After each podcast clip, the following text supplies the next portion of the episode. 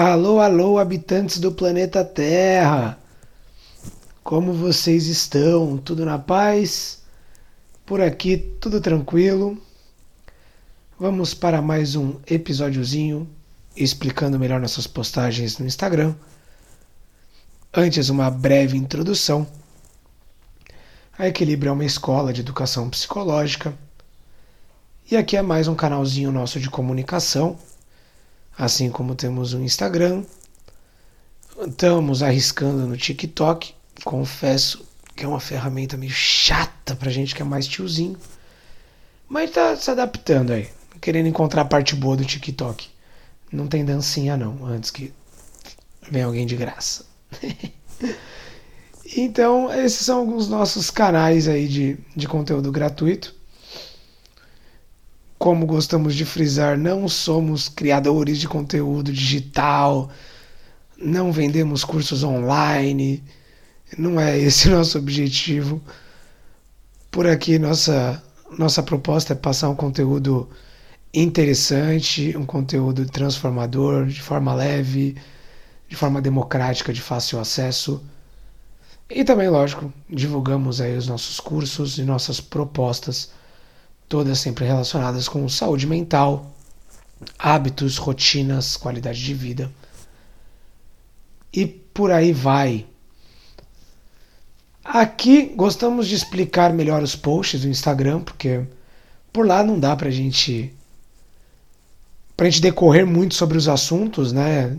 Temos algumas limitações de caracteres e limitação de leitura mesmo, porque ninguém tá muito afim de ficar lendo muita coisa.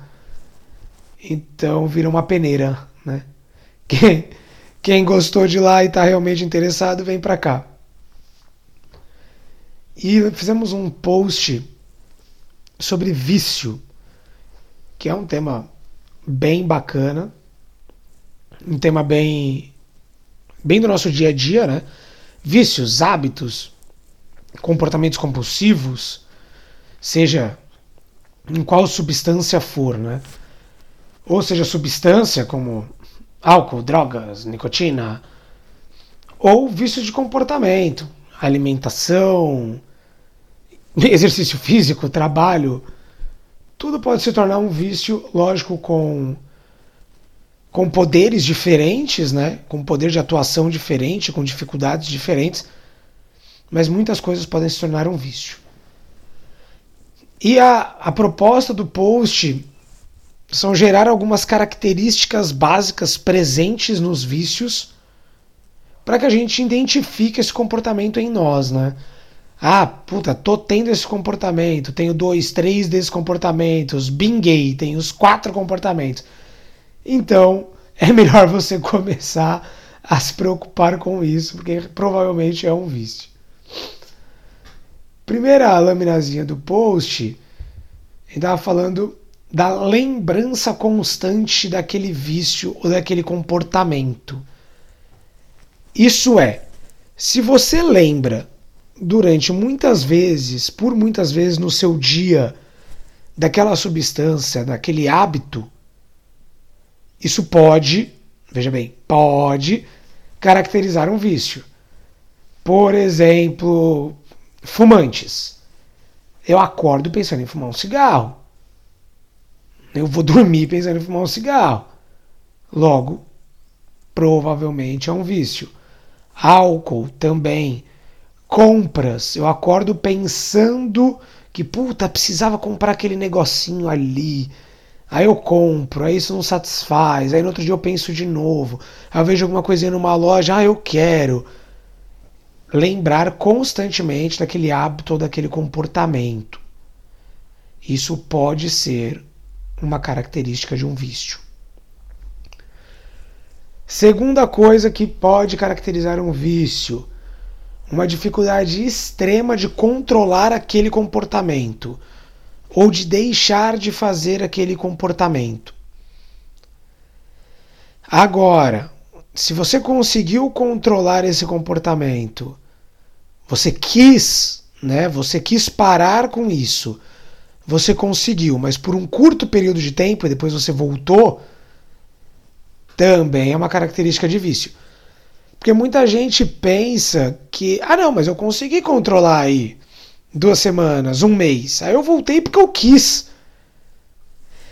É assim, você precisa pensar muito bem com você mesmo se você quis voltar ou se você condicionou seu cérebro a voltar porque já não estava conseguindo controlar isso.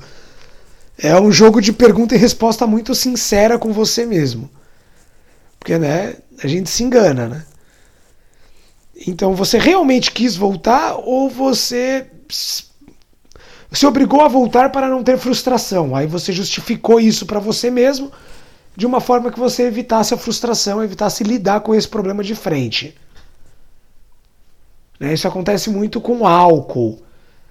Né? Tem muita gente que quer parar de beber e consegue só por um pouco período de tempo. E aí, ah, não sou alcoólatra, já consegui parar um tempo. Mas também tem uma diferença entre eu quero parar ou eu quero dar um tempo. Também existe isso. Às vezes eu não quero parar de fazer isso. Eu quero dar um tempo. E eu consigo dar um tempo sem muito esforço. Legal. Provavelmente, talvez, não seja um vício, ou um vício tão forte. Né? Porque minha ideia foi só dar um tempo. Agora, se a minha ideia é parar e eu só consigo dar um tempo, aí o problema é outro. Né? A semântica é bem parecido, mas é bem diferente. Tudo vai da sua proposta. Dependendo da sua proposta, tem uma resposta aí. Quer só parar? Quer só dar um tempo? Conseguiu dar um tempo e depois voltou? Ok, era a sua proposta. Se isso não foi tão difícil, né? Se isso foi algo relativamente fluido para você, talvez você não não tenha se tornado um vício. Quis parar e só conseguir dar um tempo. O problema provavelmente é maior. Outro ponto, compulsividade. O que se caracteriza como compulsividade? Nada é suficiente e tudo é imediato. O nada é suficiente é o seguinte: tabagistas. Tabagistas né, viciados, viciado em cigarro, ele não consegue diminuir o uso. Ele pode diminuir o uso por um curto período de tempo uma semana, um mês, às vezes nem isso. Então, se você fuma 20 cigarros por dia, às vezes você consegue controlar 10 cigarros, 7 cigarros, durante um curto período de tempo. Mas depois você volta. Porque nunca basta. Né? É sempre uma compulsividade, é um atrás do outro. Alcoólatras, né? Existem dois tipos de alcoólatras. O alcoólatra crônico, que é a pessoa que precisa beber todo dia, e o alcoólatra compulsivo, que é a pessoa que a partir do primeiro copo não consegue mais parar de beber.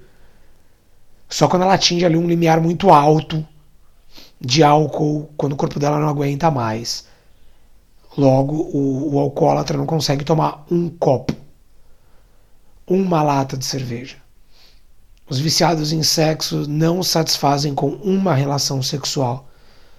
Ele precisa sempre mais. A compulsão gera o sentimento de sempre mais. A busca dopaminérgica, a busca daquela sensação primária, né? Normalmente a sensação primária daquela experiência nunca satisfaz. Você sempre está em busca da próxima dose. Usuário de cocaína é sempre a próxima dose, de novo, de novo, de novo, de novo. Essa é a compulsão. Compras na hora que você clicou ali, na hora que você passou o seu cartão e comprou, seja lá o que for, um doce, uma coxinha, um sapato, uma camiseta, comprou, bum, dopamina, tá, legal. Isso antes de, né, o processo entre comprar e passar o cartão. Dopamina, dopamina, dopamina, excitação, excitação. Passou o cartão, compra aprovada pegou seu negocinho, e já começou a baixar. Começou a baixar a dopamina. Você entra naquele processo de inércia. Legal, legal, comprei, legal. Daqui a pouquinho, quero comprar de novo. Quero esse looping de novo. Dopamina, dopamina, dopamina, dopamina, plá! comprei. Cai, cai, cai, cai. Esse é um processo de compulsividade. Explicado através da neurociência, é isso que acontece, tá? Compulsividade, outro caractere muito comum dentro dos vícios. E por último, dor. O que queremos dizer com dor? Dor é uma assim, é uma relação um pouco complicada, um pouco filosófica às vezes.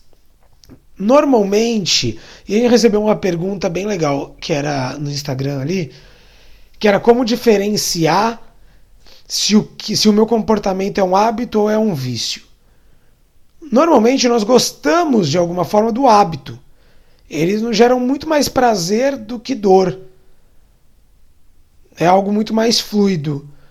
O vício, ele sempre gera uma forma de dor, uma forma de incômodo, uma forma de eu não queria estar fazendo isso. Né? Eu não queria querer estar fazendo isso. Sei que isso me faz mal para minha saúde, para minha vida social, para minha família. Eu sei que isso me prejudica, mas eu não consigo parar. Essa é a dor. Uma vez eu estava ouvindo um podcast, acho que é o Achismos, do Maurício Meirelles. É um programinha bem legal. Que era com uma alcoólatra. E eles estavam comparando as histórias de bêbado a história de bêbado dele, Maurício Meirelles, que não é um alcoólatra, supostamente não é um alcoólatra, né? É uma pessoa que bebe socialmente. E a menina, que eu não lembro o nome, que era alcoólatra. As duas histórias não eram tão diferentes. Podiam ser cômicas se a dela não fosse trágica. Se é uma pessoa com uma história de bêbado que um dia ela bebeu demais e caiu na sarjeta e acordou com um rato dentro da calça.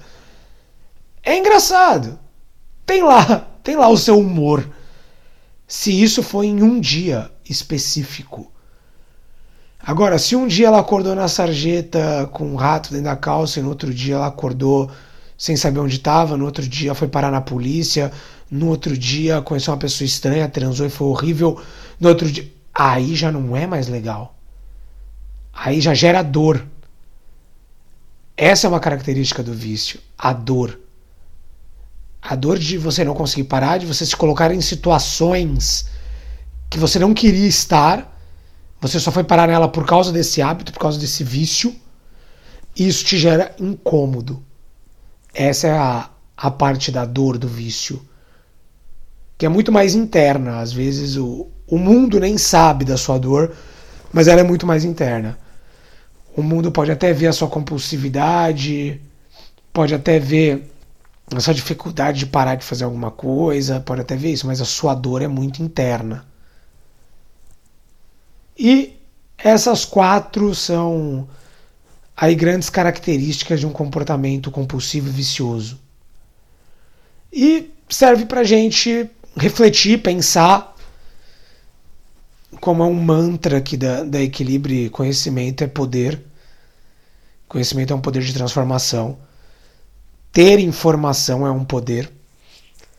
E fica para você refletir aí quantas dessas características você possui em algum hábito ou em algum comportamento e com isso se entender melhor.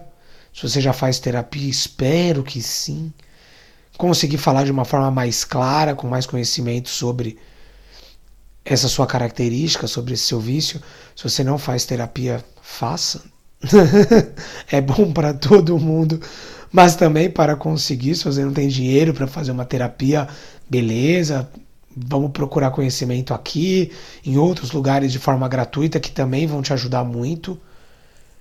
E é uma forma aí de vocês entenderem melhor seus comportamentos da forma psicológica, da forma, da forma neurocientífica, coisas que podem ajudar aí no seu dia a dia e nos seus comportamentos.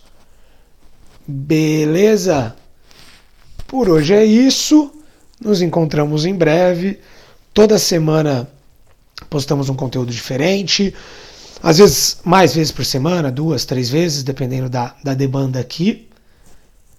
Não esquece de seguir a gente aqui no Spotify, ajuda bastante, curte os episódios, sempre vai ter um conteúdinho novo para vocês, isso ajuda o nosso trabalho. Beleza? Até a próxima, tamo junto, beijos, beijos.